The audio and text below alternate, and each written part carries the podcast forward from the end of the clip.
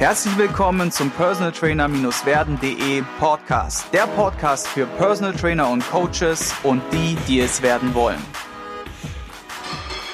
Heute zu Gast im Podcast habe ich Daniel Ebert. Daniel ist aus Leipzig. Ich fange nochmal an. Heute zu Gast habe ich Daniel Ebert aus Leipzig und er hat ein eigenes Gym, das heißt das iGym. Wie das ganz ausgesprochen wird und wie da dazu kam, wird er dann heute auch im Podcast erzählen. Und wir haben euch zwei richtig coole Themen mitgebracht, nämlich Nummer eins, evidenzbasiertes Coaching, Fluch oder Segen, was man dazu ja wissen kann, darf und was Daniel uns da an Erfahrungswerten mitgebracht hat.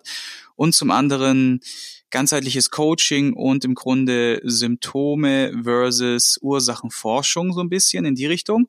Und ich sage schon mal vielen Dank, dass du dabei bist. Grüße dich, Sigi, und vielen Dank für die Einladung. Gerne. Wir fangen mit der ersten Frage an, die immer dieselbe ist, nämlich wie bist du Personal Trainer oder Coach geworden? Im Grunde hat sich das Ganze schon manifestiert, als ich Kind war. Ich habe mit sechs Jahren angefangen, Tischtennis zu spielen, leistungsorientiert, bis ich etwa so 14, 15 war. Habe dann mit Glück und viel Zufall auch die Bundestrainer im Kraft-3-Kampf kennengelernt, die in meinem Dorf auch gelebt haben. Damals der Frank Müller und der Tom Torf. Und ich hatte dann das Glück und ähm, im Prinzip auch die Chance, fünf jahrelang mit Deutschlands besten Kraft-3-Kämpfern zusammen zu trainieren, was mich auch dazu gebracht hat, dann Sportwissenschaft zu studieren. Und da Lutherstadt Wittenberg, meine Heimatstadt, relativ nah an Leipzig liegt, dann lag auch die Entscheidung relativ nah, sich für Leipzig zu entscheiden. Ich habe dann einen Studienplatz bekommen und aber relativ schnell gesehen, dass ich mit den Möglichkeiten dann, die ich hätte mit dem Studium, nicht so wirklich zufrieden bin später und habe dann den Weg eingeschlagen, mich dafür zu entscheiden, im Tag eins des zweiten Semesters meine Firma zu gründen, um mich dann selbstständig zu machen. Mhm. Das ist echt interessant, dass du das direkt während dem Studium die Entscheidung getroffen hast. Und wie kam es dazu? Also was waren so die Schritte zur Selbstständigkeit? Also du hast ja studiert und dann parallel dein Business aufgebaut. Das irgendwie in der ersten, im ersten Lauf, als wir so ein bisschen unterbrochen wurden, erzählt, dass du auch in der Garage trainiert hast. So ein bisschen Rocky-Style, ne? Absolut. erzähl mal, erzähl mal, wie das war. Wie, wie bist du denn zu deinem eigenen Gym gekommen? Ich habe halt alles ähm, so ein bisschen durchlaufen, was man halt also auch durchlaufen kann als als Personal Trainer, die ganzen klassischen Sachen von halbes Dutzend Fitnessstudios kooperiert und dort auf der Fläche mitgearbeitet.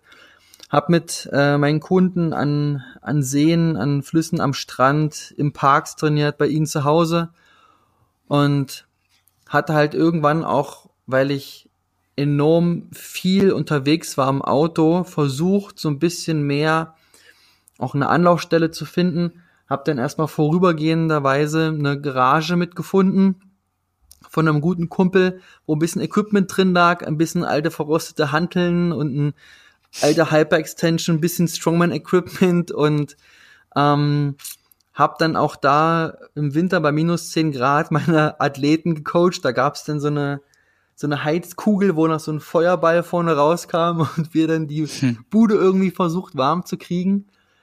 Und natürlich will man sich dann irgendwann verbessern und will den nächsten Step gehen. Da erinnern sich heute immer noch viele ähm, Athleten gern dran, aber nichtsdestotrotz sind sie froh, dass heute das iGym steht. Und das hatte ich dann auch eine lange Zeit vorbereitet und geplant und hatte dann Glück, dass es im Prinzip irgendwann eine Location gab, in der ich jetzt bin, in den Globuswerken in Leipzig-Plagwitz, wo ich mein Gewerbe und äh, meine Wohnung quasi in einem Objekt integrieren konnte. Und ich bin da sehr froh, sehr kurzen Arbeitsweg zu haben, quasi nur mit dem äh, Fahrstuhl runter. Oder die, Treppen, Treppen ne? natürlich, die, natürlich dann die Treppen hoch, ja, die Treppen hoch. Nach dem Leg Day dann mit dem Fahrstuhl ja, wieder ja, hoch, ne? genau. ne? Nein, das ist natürlich äh, ein Räumchen. Und nee, die Treppen, ich trainiere, ich stehe ja den ganzen Tag, bewege mich ja, trainiere, ja, da kann ich ja mal einen Fahrstuhl nehmen. Korrekt. Und Außerdem zahlst du den ja auch mit, ne? ja, ich bin wahrscheinlich der Einzige, der den richtig nutzt. Okay. Ja. Ja. Und dann hat sich das ähm, sukzessive aufgebaut und die Idee war halt auch im Grunde durch, das, durch die frühe Gründung ähm, von Intelligent Coach das Ganze so aufzubauen, parallel zum Studium, dass ich, wenn ich aus dem Studium raus bin, haupterwerbsmäßig davon leben kann. Mhm. Cool. Ja, das ist echt eine coole Strategie. Wir hatten ja auch vorhin kurz mal gesprochen, dass es bei mir ähnlich war, dass ich auch während dem Studium schon in die Selbstständigkeit gegangen bin und dann im Grunde all in, volles Risiko, auch schon direkt mit 29 die, die eigene Location gebaut und das Haus dazu. Das würde ich heute wahrscheinlich nicht mehr so machen, hatte ich ja auch schon so ein bisschen erwähnt. Warum kann man dann, wie gesagt, mal in einem anderen Podcast thematisieren, wo ich auch so ein bisschen zu dem Punkt komme, dass ich sage, es ist schon empfehlenswerter, erstmal flexibel zu sein, leicht zu sein, erstmal was anzumieten und dann im Grunde vielleicht irgendwann mal den Schritt zu gehen, seine eigene Räumlichkeit äh, zu bauen.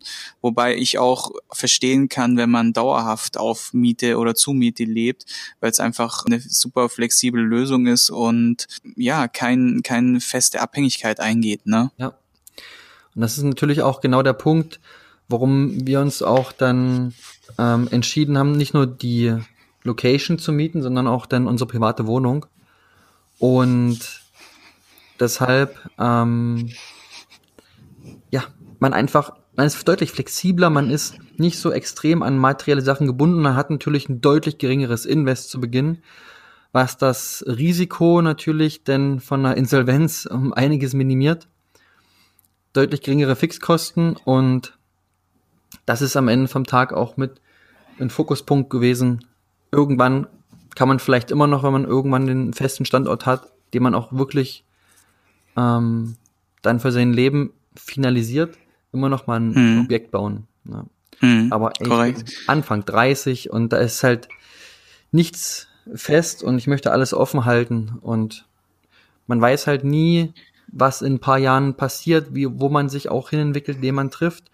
Und dann wäre es schade, wenn man vielleicht vier, fünf, 600.000 Euro in ein Objekt gesteckt hat und dann gebunden ist, weil man finanziell dann einfach auch sonst scheitern würde. Hm. Ja, ich kann das gut verstehen. Also auf meinen oder auf unseren Schultern, ich muss ja mal uns sprechen, Mareike und meinen Schultern lastet da ja auch eine riesen, eine riesen Last in der Form, ne? Nur ist halt immer die Frage, wie man dann das Ganze dann halt auch für sich sieht und kompensiert und äh, damit umgeht. Mal eine andere Frage, wie bist du denn in der Zeit jetzt gerade Gründungsphase oder überhaupt, was sind so deine Hauptkanäle, wie du an Neukunden kommst und, und wie gehst du da, wie gehst du da vor oder wie läuft es ab bei dir? Ich habe meinem ganzen Leben noch nie irgendeinen Flyer äh, gedruckt oder irgendein Plakat oder irgendwo mich quasi hingestellt und gesagt, hier kostenfreies Training. ähm, ich habe tatsächlich in meiner ähm, ganzen aktiven Zeit als Coach alles über direkte Empfehlungen ähm, ja ausgesprochen bekommen und darüber auch ähm, meine Kunden bekommen. Das ging dann irgendwann so weit, dass nicht nur die Straße runter war, dann war es irgendwann äh, das Stadtviertel, dann war es irgendwann Raum Leipzig, dann war es irgendwann Sachsen, dann war es irgendwann Ostdeutschland, dann war es irgendwann Deutschland und dann kamen irgendwann auch benachbarte Länder hinzu. Und so hat sich das Step by Step halt ein bisschen ausgeweitet, ja. Mhm. Also komplett über Mund-zu-Mund-Propaganda, äh, Mund-zu-Mund-Empfehlung. Ja. Was denkst du, was der ausschlaggebende Punkt ist oder war, dass die Leute dich weiterempfohlen haben? Die allermeisten Athleten, die ich betreut habe, die kamen mit Problemen zu mir, die halt andere vorher nicht lösen konnten, wo sie zum Teil bei drei, vier Ärzten waren, bei anderen Coaches, auch bei ähm, Physiotherapeuten, Chiropraktoren, Osteopath Osteopathen und ich habe es geschafft, das Problem zu lösen. Und wenn mhm. man es schafft, ein Problem zu lösen, dann ist man am Ende vom Tag schon ein bisschen der Held. Und klar mhm. empfehlen dann die Leute einen gerne weiter. Und das ist natürlich auch so eine Empfehlung, hat natürlich, wirft einen natürlich auch immer, ähm, kommt ein bisschen auf einen zurück. Das heißt, man wird seltenst natürlich weiterempfohlen, wenn man irgendwie eine, ein Vollpfosten ist. Denn dann sagt natürlich auch derjenige, ja, sag mal, wen hast du mir denn da empfohlen? Also, der hat jetzt hier ja zwar Geld verlangt, aber hat ja irgendwie gar keine Ahnung. Äh, dann sind die sich natürlich auch uneins, die Freunde, die untereinander die Empfehlungen gegeben haben. Und das kommt natürlich nie gut an. Deshalb Ergebnisse produzieren, ähm, Probleme lösen. Und das muss im Fokus stehen. Und deshalb ähm, ja kam es dazu. Ist es dann immer Oder simpel. ja, ja. Ja, das ist ein guter Punkt. Ich glaube, der wird komplett unterschätzt. Viele Coaches denken immer, sie müssten besonders krasse Dienstleistungen bringen in Form von Equipment und, und viel, viel verschiedene Trainingsformen und Intensität und, und weiß der Geier was und hier und da und dies. Manchmal ist es einfach nur, fokussiere dich auf die eine Sache und äh, löse das Problem. Ne? Und das werden wir auch in der zweiten Folge nochmal genau besprechen, was da dein Ansatz ist und wie du da vorgehst. Würde mich persönlich auch interessieren, welche Asse du da aus dem Ärmel wirfst. Heute haben wir allerdings als Themenschwerpunkt mitgebracht evidenzbasiertes Coaching, Fluch oder Segen. Ja. Und Erzähl doch mal, wie du dazu denkst und was deine Erfahrungswerte damit sind. Auf der einen Seite gibt es in unserer Branche ja genau auch die Coaches oder die Leute, die da 100% drauf abfahren. Alles muss evidenzbasiert sein. Nichts kann funktionieren, wenn es nicht irgendwie untersucht wurde oder evidenzbasiert ist. Und auf der anderen Seite gibt es ganz oft eben auch ähm, die Leute, die dann sagen, ach, mh, hm, evidenzbasiert, das ist schön und gut, aber bringt mich nicht weiter und ich will ein Problem lösen. Und da gehören auch oftmals Dinge dazu, die vielleicht nicht unbedingt jahrzehntelang erforscht sind. Denn schlussendlich müssen Dinge erstmal überhaupt in Anwendung gebracht werden und müssen überhaupt erstmal in, in Praxis kommen, bevor man sie untersuchen kann. Und so ergibt sich natürlich das eine durch das andere und es kann nicht immer erst alles evidenzbasiert sein, bevor man es eigentlich erst wirklich nutzen kann, weil es man ja, vorher muss man es ja erstmal genutzt haben, bevor es eigentlich nachher richtig untersucht werden kann. Und somit ähm, gehe ich nicht so konform, dass man immer nur strikt 100% nach evidenzbasierten Sachen arbeiten muss und sollte. Denn auch eigene Erfahrung, das eigene Gefühl und Dinge zu kombinieren, ist am Ende vom Tag das alles Entscheidende, um zu Erfolg, zum Erfolg zu kommen. Denn nur weil eine Studie, eine Meta-Analyse gesagt hat, man muss einen Muskel vielleicht zweimal pro Woche äh, 16 bis 18 Hauptsätze trainieren, um einen optimalen Muskelwachstum zu generieren, heißt es noch lange nicht, dass damit jeder auch einen optimalen Fortschritt generiert. Und mhm. es sind intraindividuelle Unterschiede, die werden dann einfach zu wenig betrachtet, wenn man zu sehr evidenzbasiert arbeitet und das Individuum selber und die persönlichen Probleme und äh, Bedürfnisse werden dann seltenst in den Vordergrund gerückt, sondern man wird so ein bisschen über einen Kamm geschert. Die Studie sagt das, die Studie sagt das, die Studie sagt das. Und so müssen wir jetzt mit dir umgehen. Weil so sagt das die Studienlage. Ja, und das ist natürlich auf der einen Seite kann das gut funktionieren, man ist immer safe, Menschen lieben ja auch Daten und Fakten, aber das heißt noch lange nicht, dass es auch zum Erfolg führt. Hm. Ja, vor allem, ich finde die Schwierigkeit, die man heute hat als Coach oder als, vor allem wenn man auch im Online-Bereich da oder im Blog-Bereich oder im Social-Media-Bereich im Grunde unterwegs ist, dass man trifft eine Aussage, die vielleicht auf Erfahrungswerten beruht. Es gibt keine passende Studie dazu und dann wird direkt mit der Keule drüber geschlagen, so hier, was, was ich halt auch schwierig finde, ist, oder herausfordernd finde, ist, dass wenn man jetzt verschiedene Studien, Studien, die gemacht wurden, die dann allerdings nicht, ja, valide sind oder valide genug sind, weil sie entweder getürkt wurden, geschmiert, bezahlt wurden oder vielleicht auch gar keine wirklichen einen validen Parameter beinhaltet und dann wiederum jemand sich darauf stützt und sagt hier, ja, das ist aber wissenschaftlich erwiesen.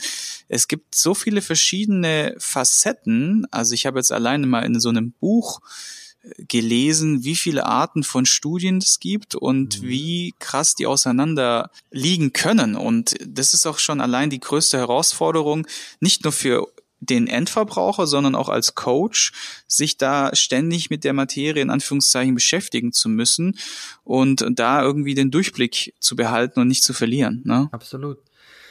Na, ganz oft ist es in Studien auch so, es wird dann am Ende vom Tag eine Aussage getroffen und diese Aussage wird ähm, einfach dogmatisiert und wird als gültig hingestellt. Wenn man sich dann aber mal die Studie anschaut, dann sind es oftmals irgendwie acht, neun oder zehn, vielleicht auch nur 15 Teilnehmer in der Studie. Und das Studiendesign ist auch nicht unbedingt vielleicht dann das Beste, aber es wird ja ein Ergebnis erzielt mit der Studie und ohne sich vielleicht tiefer damit der Studie zu beschäftigen, werden aber die Aussagen der Studie ähm, irgendwo dann präsentiert und in Überschriften auch äh, breit getreten was natürlich immer zu einer starken Verwirrung führt und zu einem zu einer starken Unsicherheit von vielen Leuten, nicht nur diejenigen, die nicht in unserer Branche tätig sind, sondern auch die, die in der Branche tätig sind. Weshalb mhm. ähm, Studien oder evidenzbasiert zu arbeiten, das ist schon auch wirklich eine Herausforderung, denn es kommt auch genau darauf an, Studien gut lesen zu können, Studien auswerten zu können und zu wissen, ist das jetzt ein sinnvolles Studiendesign gewesen oder vielleicht eben auch nicht? Und ist die mhm. Aussage mhm.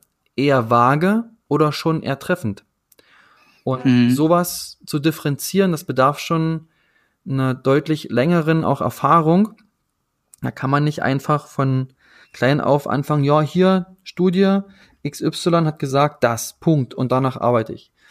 Mhm. Das ist meiner Meinung nach nicht unbedingt immer die cleverste, das cleverste Vorgehen. Ja, meine Frage noch dazu. Wie gehst du damit um? Sagen wir mal zwei Fälle. Nummer eins, ein Kunde kommt mit Aussage oder Studie XY ums Eck, konfrontiert dich damit, wie, und du bist jetzt, sagen wir mal, nicht direkt damit bemannt oder passende Background-Wissen dazu. Wie gehst du damit um? Wie regelst du das dann? Kommt auf den Fall und auf das Beispiel darauf an. In den allermeisten Fällen, wenn es um irgendeine physische Komponente geht oder um irgendeinen Trainingsparameter, ähm, dann muss man eben auch schauen, ist jetzt die Aussage, die diese Studie trifft, auf ihn passend für die Zielstellung des Athleten und für die Voraussetzungen, die er hat. Und für wen wäre es denn, wenn überhaupt, zutreffend? Für welche Zielstellung wäre die Aussage der Studie zutreffend? Und welche Voraussetzungen hat, braucht man dafür oder sollte man dafür haben? Und das muss man halt sondieren und dann kann man auch nachher sagen, okay, gut, die Aussage trifft zu für die und die Personengruppe. Bist du in diesem Feld integriert? Nein, bist du nicht. Okay, die Aussage trifft für dich nicht zu, ist für dich wahrscheinlich eher irrelevant. Vor allem zu dem Zeitpunkt X. Beispiel, jemand kommt an ähm, Tag eins her und sagt, okay, ich habe gelesen in der Studie, ähm, Joggen gehen macht glücklich und schlank. So, jetzt ähm, ist die Frage, wie lange haben die untersucht in der Studie, joggen die? Wie schnell joggen die? Ähm, was ist das überhaupt ähm, am Ende vom Tag denn für ähm, eine Trainingsvariante? Joggen die einmal die Woche? Joggen die sechsmal die Woche? Und äh, die Frage, die man sich dann noch stellen muss, ist, ist es überhaupt möglich zu joggen? Denn die meisten können nicht mal gehen. Wie wollen sie dann noch joggen oder sprinten? Und sozusagen kann man relativ einfach mit einfachen Mitteln auch gucken, trifft so eine Aussage, eine Studie für eine Person auch zu oder nicht. In dem Fall mhm. ähm, würde ich sagen, okay, Joggen ist auf dem Kontinuum von das, was du brauchst, bis das, was du nicht brauchst, eben ganz weit auf der Seite von dem, was du nicht brauchst. Denn du wiegst 120 Kilo, mit jedem Schritt lastet etwa das sieben- bis achtfache deines Körpergewichts auf dein Kniegelenk als Kraftspitze. Untersucht Mhm. hat das unter anderem auch damals der Professor Dr. Daniel Liebermann von der Harvard-Universität und der sogenannte Barfußprofessor. Und wenn dann so 120 Kilo mal 8, also eine Tonne pro Schritt auf das Kniegelenk einwirken, wie sinnvoll kann es für denjenigen dann sein, joggen zu gehen? Na, mit hoher Wahrscheinlichkeit kollabiert der Fuß leicht, er spürt vielleicht seinen Fuß auch gar nicht richtig, seine Zehen und wo der Fuß auch aufsetzt. Und dementsprechend ist natürlich die Anfälligkeit für Verletzungen im Nachhinein um ein Vielfaches höher und die Frage, kann er damit glücklich werden und nimmt damit ab, Mhm. ist dann Mhm. schon wieder von einem ganz anderen Blickwinkel zu betrachten. Und dementsprechend würde ich sowas eher hinten anstellen und sagen, ja, durchaus gibt es vielleicht Menschen, die damit abnehmen und glücklich werden, aber vielleicht bist du aktuell in der Situation nicht derjenige, der damit, der, ähm, um glücklich zu werden und um abzunehmen, joggen sollte, sondern erstmal mit einer anderen Form zum nächsten Step kommt und vielleicht ist dann irgendwann mal Joggen eine Option. Finde ich gut den Ansatz und genau so würde ich das auch von meiner Seite aus unterschreiben und weiterempfehlen, zu sagen, hey, macht das, wie gesagt, Sinn für dich, da in der Form diese, dieses, diese Trainingsart oder diese, diese Sache, die untersucht wurde, überhaupt anzuwenden und bringt es dich in deiner Zielsetzung weiter? Das sind so die ersten Fragen, die man sich stellen sollte. Mal prinzipiell, wie hast du dich da informiert, was ist das evidenzbasierte Arbeiten oder Coaching angeht? Liest du regelmäßig Studien oder bist du eher so, dass du sagst, hm, im Einzelfall, wenn es mich dann wirklich wurmt, gehe ich der Sache nach und wie gehst du da vor?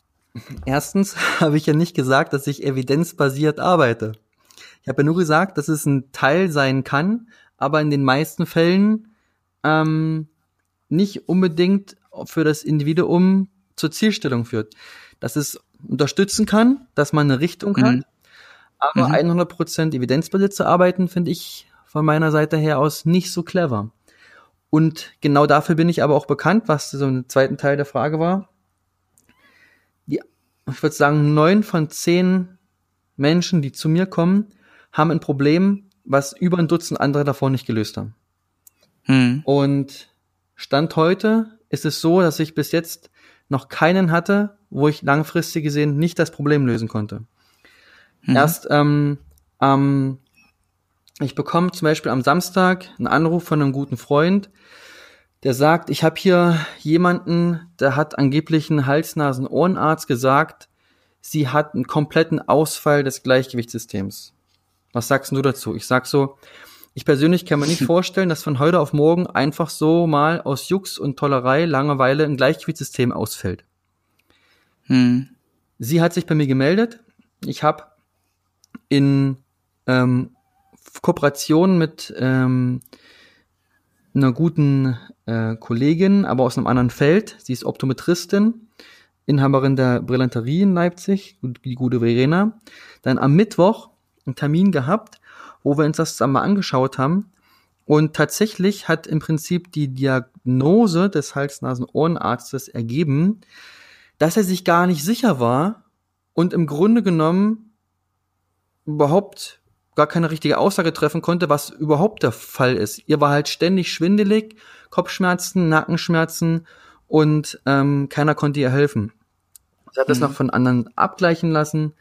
Ähm, zuvor genau gab es noch Cortison ähm, mit gespritzt Hm. und was natürlich der Worst Case war. Was haben wir Mhm, festgestellt? Ähm, dass im Prinzip das eine Auge gerade ausgeguckt hat und das andere Mhm. nach innen oder nach außen und umgekehrt. Das heißt, es gab Mhm. unterschiedliche Informationen aus den Augen und zugleich hat sie eine sehr hohe Sehdichte gehabt in der Peripherie und konnte den Punkt schlecht fixieren.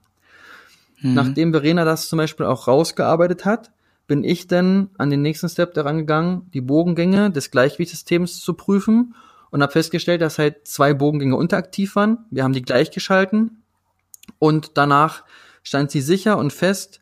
Ihr war nicht mehr schwindelig, sie konnte klar gucken und ähm, zuvor habe ich auch noch soft die Halswirbelsäule abgetastet und gefühlt und auf der kompletten rechten Seite war so gut wie jeder Dorn, ähm, jeder Dornfortsatz ähm, aber auch jeweils der Wirbelkörper hat sich nicht gut mhm. bewegt. Also man konnte es von hinten gut füllen und von der Seite. Nachdem die Bogengänge zum Beispiel dann gleichgeschalten wurden, war die ganze Halswirbelsäule wie Butter und weich und alles war gelöst und die Halswirbelsäule hat sich mit ausgerichtet. Und sowas findest du einfach in keinen Studien. Das ist nachher reine Praxis. Und mhm. aus diesem Grund, wenn man da rein studienbasiert vorgehen würde, dann müsste man sagen, eher, alles klar, der Hals, das ist ein Ohrenarzt, hat recht, äh, die muss jetzt damit leben. Ja, das war ihre Aus, das war die Aussage, die sie halt bekommen hat. Was natürlich nicht mhm. geht. Mhm. Anderes zweites ganz mhm. kurzes Beispiel. Am Mittwoch war ein Athlet hier, der seit 16 Jahren Nackenschmerzen hat und seit 12 Jahren Schulterschmerzen. Ich habe ungefähr eine halbe, dreiviertel Stunde gebraucht, dann waren die Schulterschmerzen weg. Und der Dauerschmerz im Nacken von 0 bis 10 hat dann eine 8 gehabt, war auf 3 runter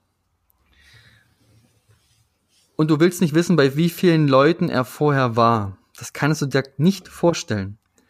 Hm, hm. Und auch hier ähm, war eine ganz, ganz entscheidende Sache, ihm die Angst zu nehmen, dass er sich verletzen kann bei einer Kopfbewegung.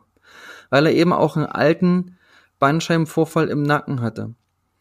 Und hm. allein schon die Emotion, Angst und hat eine starke Kopplung auf die Organe, zum Beispiel Niere und Blase. Die Niere ist ein Organ, was energetisch gekoppelt ist, unter anderem mit dem Hüftbeuger, aber auch mit dem absteigenden Trapez. Und der absteigende Trapez wiederum hat von einem Ansatzursprung her eben den Verlauf auch hin zu den Halswirbelkörpern und kann natürlich dann, wenn er auf einer Seite enorm stark Spannung hat, auch an den Halswirbelkörpern mit trecken und ziehen. Mhm. Das heißt also, um auch unter anderem seinen Nacken frei zu bekommen, war es ganz wichtig, mit ihm darüber zu sprechen und ihm auch Gefühl zu geben für seine Halswirbelsäule, dass er auch wieder überhaupt mal spürt, wo sein Kopf steht und wie sein Kopf sich bewegt. Und als er das zum Beispiel schon deutlich besser konnte und mal gefühlt hat, auch wie sich sein Hals und sein Nacken auch mal anfühlt und bewegt, war er schon viel gelöster und die Schmerzen waren schon geringer. Nur, mhm. das sind auch wieder jetzt Kopplungen aus anderen Themengebieten, was jetzt ähm, eine Verbindung ist aus ja, zwei, drei, vier Gesundheitsfeldern, was jetzt auch Teil im Prinzip von dem zweiten Thema äh, heute ist, was wir noch besprechen wollen. Und auch das findest du jedoch nicht in irgendwelchen Studien. Du findest keine Studie, die ähm, quasi vielleicht neurologische Aspekte verbindet mit einer, mit dem physiotherapeutischen Test, mit einem was wie verbindet mit einem osteopathischen Testing und dann ähm, Bewegungen macht, um Bogengänge gleichzuschalten aus der Neuroathletik. Das findest du einfach nirgends und deshalb ist es so selten auch 100% zielführend, nur evidenzbasiert zu arbeiten. Und das ist dann eben mhm. auch oftmals Fluch und Segen zugleich. Wow, das hätte man jetzt direkt als Rede beenden, so beenden können. Hast du schön gesagt und danke schon mal für die ersten Impulse. In der zweiten Folge geht's auch jetzt gleich spannend weiter, nämlich mit der Kiste Ursachenforschung statt Symptombekämpfung.